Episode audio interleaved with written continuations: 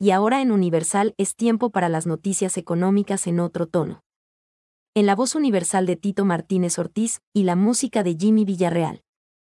Al aire Agenda Ejecutiva.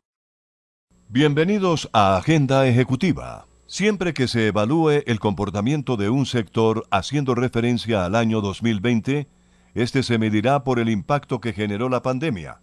Y en el caso del sector del calzado, el cambio en los hábitos de los consumidores que pasaron la mayoría de su tiempo en casa ocasionó una caída del 31,7% en las ventas. Esta nueva tendencia favoreció a las compañías internacionales que se enfocaron en el calzado deportivo como Adidas y Nike, que según cifras de Euromonitor representaron 7 y 4% respectivamente del total del mercado de zapatos en Colombia para el año 2020. Escuchas Agenda Ejecutiva. La panela es uno de los productos del agro que en medio de la pandemia aumentó su demanda el año pasado. Según informó Carlos Fernando Mayorga, presidente de Fede Panela, el consumo de la panela per cápita es de aproximadamente 19.5 kilos y en el 2020, aunque no hay una cifra exacta, sí se puede inferir que aumentó debido a una mayor demanda que presionó los precios al alza, lo que en últimas generó que frente al 2019 y 2018 este segmento del agro viera una mejora en sus utilidades. En ese sentido, el ejecutivo Carlos Mayorga recalcó que no solo fue el aumento de la demanda de panela en los hogares, lo que generó el repunte, sino también el que el gobierno haya incluido a la panela en los mercados solidarios que se entregaron en la pandemia. Escuchas Agenda Ejecutiva. En el segundo estudio anual sobre medidas de seguridad implementadas por parte de las empresas, la Superintendencia de Industria y Comercio detectó que más de 24.000 compañías, tanto del sector público como privado, no cuentan con mecanismos eficientes para proteger los datos de sus usuarios. Esa entidad encontró que 20.594 empresas no han implementado una política que regule el acceso a la información personal de las bases de datos con información sensible, es decir, que no cuentan con las medidas necesarias para proteger los datos sensibles de los usuarios. Escuchas Agenda Ejecutiva. Bancoldex fue reconocido como una entidad con experiencia de éxito en la incorporación de la mujer a los ámbitos de decisión empresariales durante el Foro M, el espacio de la Vicepresidencia de la República que busca promover la participación y el empoderamiento de más mujeres en diferentes escenarios. Al ganar la categoría Empresa con mejores prácticas de gobierno corporativo inclusivo, el banco fue galardonado por sus esfuerzos institucionales para generar estrategias que contribuyen a la disminución de las desigualdades de género en el país. Escuchas Agenda Ejecutiva. En el 2020 es importante señalar que en América Latina se presentó un incremento en la incidencia de los delitos informáticos. Según los análisis de la marca Kaspersky, el 22% de los latinoamericanos sufrieron un intento de hackeo en al menos una de sus cuentas digitales.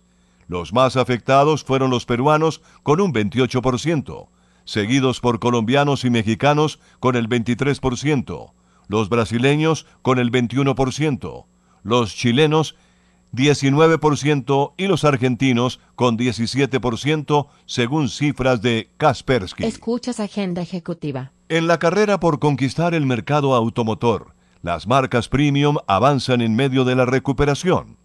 En lo corrido del año, según registró Andemos, se matricularon 1.447 unidades, lo que representó una caída de 25,8% frente a lo alcanzado durante los dos primeros meses del 2020.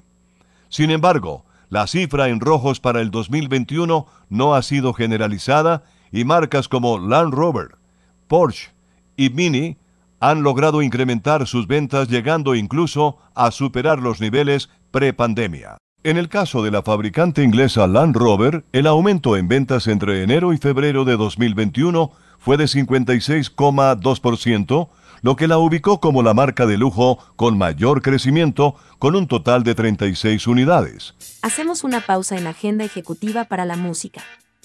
Hoy canciones con nombre de mujer.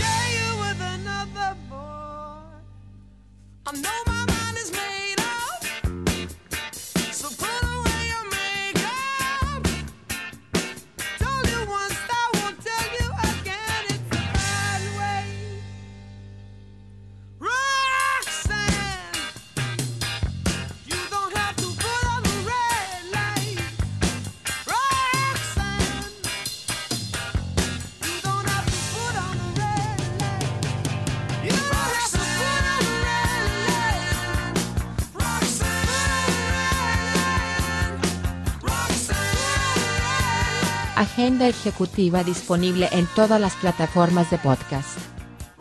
Un país sin minería sería totalmente inviable. Fue una de las conclusiones más recurrentes de los panelistas que participaron en el foro Emergencia.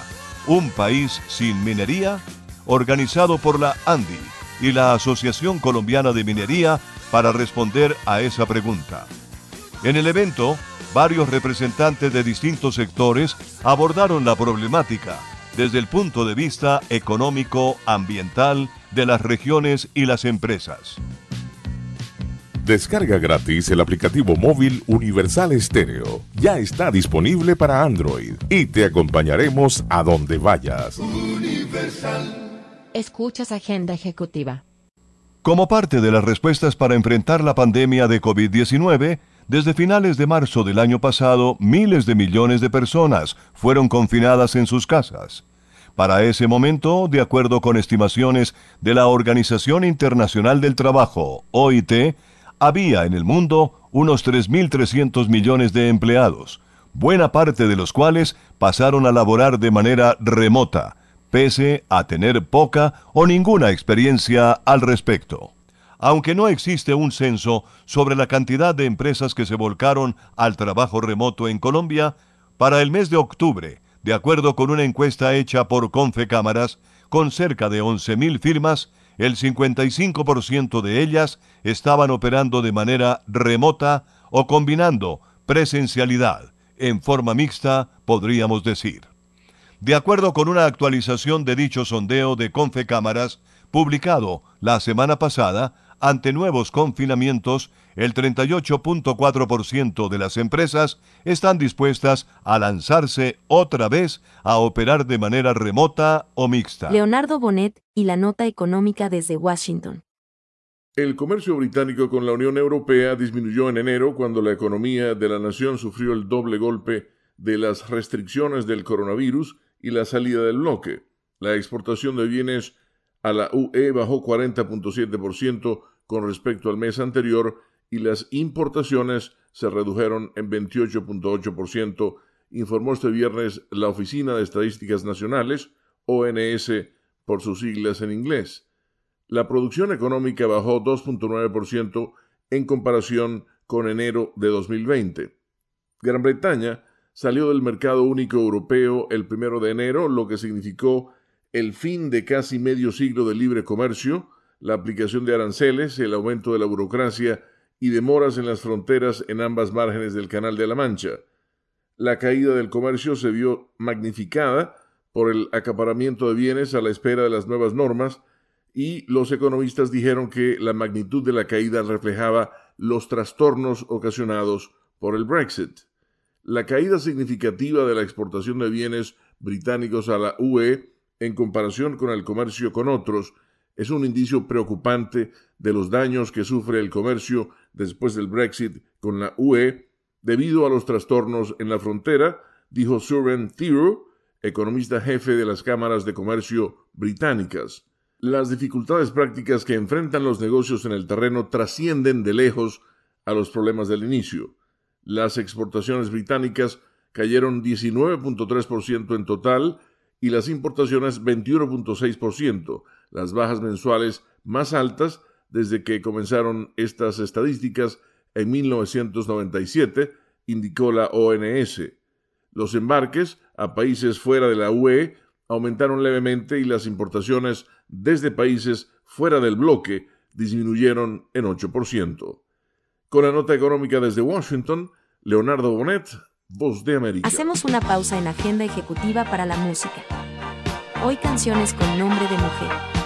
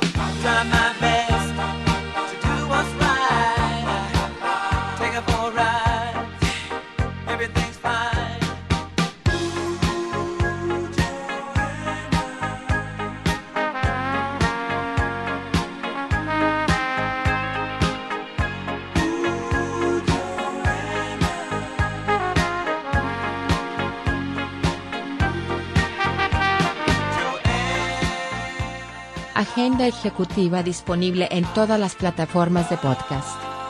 China criticó a la administración del presidente Joe Biden por imponer nuevas restricciones al gigante nacional Huawei Technologies Company, diciendo que Estados Unidos no es un país confiable en el que se puede confiar. Estados Unidos informó a algunos proveedores de Huawei sobre condiciones más estrictas en las licencias de exportación aprobadas previamente, prohibiendo artículos para su uso en o con dispositivos 5G, según personas familiarizadas con la medida. La prohibición es efectiva a partir de esta semana, señalaron las fuentes. Solo Universal logra reunir lo mejor de tres décadas. Maybe I didn't treat you, lady. I'm your knight in shining armor, and I love you. There's a little black spot on the sun today. Y todavía hay más para escuchar. Música, el lenguaje universal. www.universalestereo.co Escuchas Agenda Ejecutiva. Los resultados obtenidos en materia de sostenibilidad le permitieron a Cementos Argos ser la primera entidad en Colombia en conseguir un préstamo cuya tasa de interés dependerá del desempeño general de la compañía en materia ambiental, social y de gobernanza. El crédito otorgado por el banco BBVA fue por 160 mil millones de pesos, dinero que será utilizado para promover el compromiso con la gestión de sostenibilidad y el cumplimiento de prácticas social y ambientalmente responsables que permitirán reforzar la creación de un futuro más verde en Colombia. Mario Pardo, presidente ejecutivo del Banco BBVA en Colombia, aseguró que uno de los objetivos de la entidad financiera es impulsar un desarrollo más sostenible y en ese sentido se hace cada vez más necesario que las empresas equilibren el punto de vista económico con el medio ambiental y social en todo lo que hacen. Por eso, este crédito formalizado con Cementos Argos constituye todo un hito para alcanzar y avanzar hacia la construcción de un futuro más verde en Colombia. Escuchas Agenda Ejecutiva. El agro colombiano es uno de los sectores con mayor dinamismo en la economía nacional. Según cifras suministradas por el DANE, durante el 2020, este sector aportó 2,8% del Producto Interno Bruto, lo que representa una variación positiva de 0,2 puntos porcentuales. Si bien no es un porcentaje muy alto, la cifra es relevante, teniendo en cuenta que el año pasado gran parte de la economía a nivel mundial estuvo paralizada y del total de los sectores económicos que aportan al Producto Interno Bruto, solo cuatro reportaron cambios positivos. Así las cosas, una de las mayores apuestas del Ministerio de Agricultura y Desarrollo Rural es potencializar las exportaciones, enfocándose principalmente en el cultivo de arroz y aguacate Hass, además de la producción de carne bovina. Escuchas Agenda Ejecutiva. La Dirección de Impuestos y Aduanas Nacionales de Colombia publicó el recaudo bruto obtenido entre enero y febrero de este año y que correspondió a 27,76 billones de pesos, 6,3% menos que en el mismo periodo del año pasado. Es importante tener presente que la meta de recaudo para Colombia durante el presente año corresponde a 161,2 billones de pesos. No permita que su marca se quede sola en el punto de venta. En Punto Marketing conocemos cómo interactuar con el consumidor final, diseñamos estrategias, hacemos impulso y tomas promocionales en grandes superficies, mayoristas y conocemos muy bien al canal tradicional. Haga contacto con nosotros vía WhatsApp al 315-545-3545. Punto Marketing 30 años de experiencia con las mejores marcas del país. En Agenda Ejecutiva les hemos presentado una visión ligera de los movimientos empresariales más importantes de la semana. Agradecemos su interés en nuestro resumen informativo. Hasta una próxima oportunidad. Agenda Ejecutiva, en la voz universal de Tito Martínez Ortiz, colaboración de Leonardo Bonet, y la música de Jimmy Villarreal, gracias les dice Lina Lee desde la Red Radial Colombia. Escuche Agenda Ejecutiva el podcast que presenta las noticias y los movimientos de la economía en otro tono. Agenda Ejecutiva está disponible todos los viernes en todas las plataformas de podcast. Agenda Ejecutiva, una producción de Red Radial, Radio Sin Fronteras. Agenda ejecutiva disponible en todas las plataformas de podcast.